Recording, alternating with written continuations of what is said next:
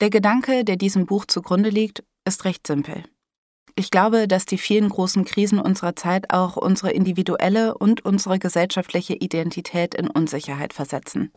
Wir befinden uns also momentan in einer Identitätskrise.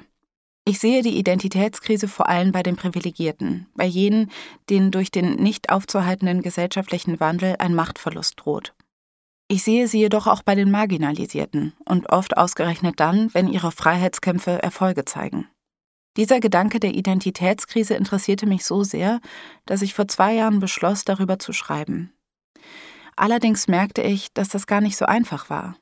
Denn sobald ich anfing zu tippen, platzte der Gedanke in alle Richtungen auf. Er schien sich in wirklich allem wiederzuspiegeln. Er versteckte sich in so vielen frustrierenden Diskussionen über unsere Gesellschaft, in populistischen Reden im Bundestag, in jeder kleinen Alltagsentscheidung, in Verschwörungsmythen, auf Werbeplakaten und TikTok-Trends. Doch dadurch wurde er auch immer ungenauer. Ich wusste nicht, wie ich ihn greifbar machen sollte. Und immer wieder zweifelte ich selbst an ihm.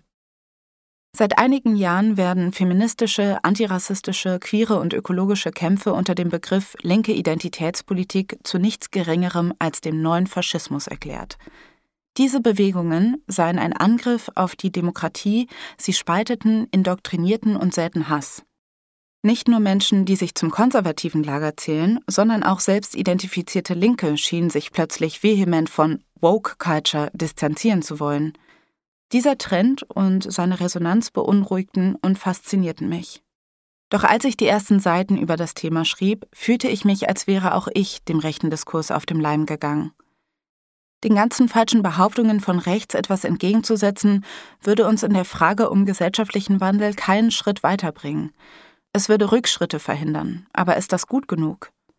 Die Zeit für solche Spielchen fehlt uns. Im breiten medialen Diskurs handeln wir mühselig Identitätsfragen auf emotionaler Ebene aus, während der große politische und gesellschaftliche Kontext weggelassen wird. So entsteht der Eindruck, dass strukturelle, historisch gewachsene Probleme nichts anderes als Befindlichkeiten sind. Wir reden so oft darüber, wie das Private politisch ist. Das ist auch gut. Jedoch führt es leider oft dazu, Lösungen für politische Probleme im Privaten zu suchen. Das ist wiederum sehr ineffizient, weshalb ich es jetzt einmal umgekehrt versuchen möchte.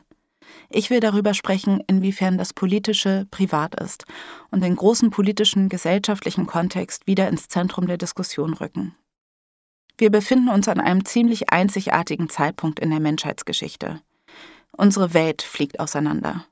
Das tut sie schon seit einer Weile, jedoch haben wir mittlerweile durch die Klimakrise eine Art Deadline. In den nächsten acht Jahren, sagen KlimaforscherInnen, wird sich entscheiden, ob wir das Schlimmste abwenden oder in einen Strudel von irreversiblen Schäden gelangen.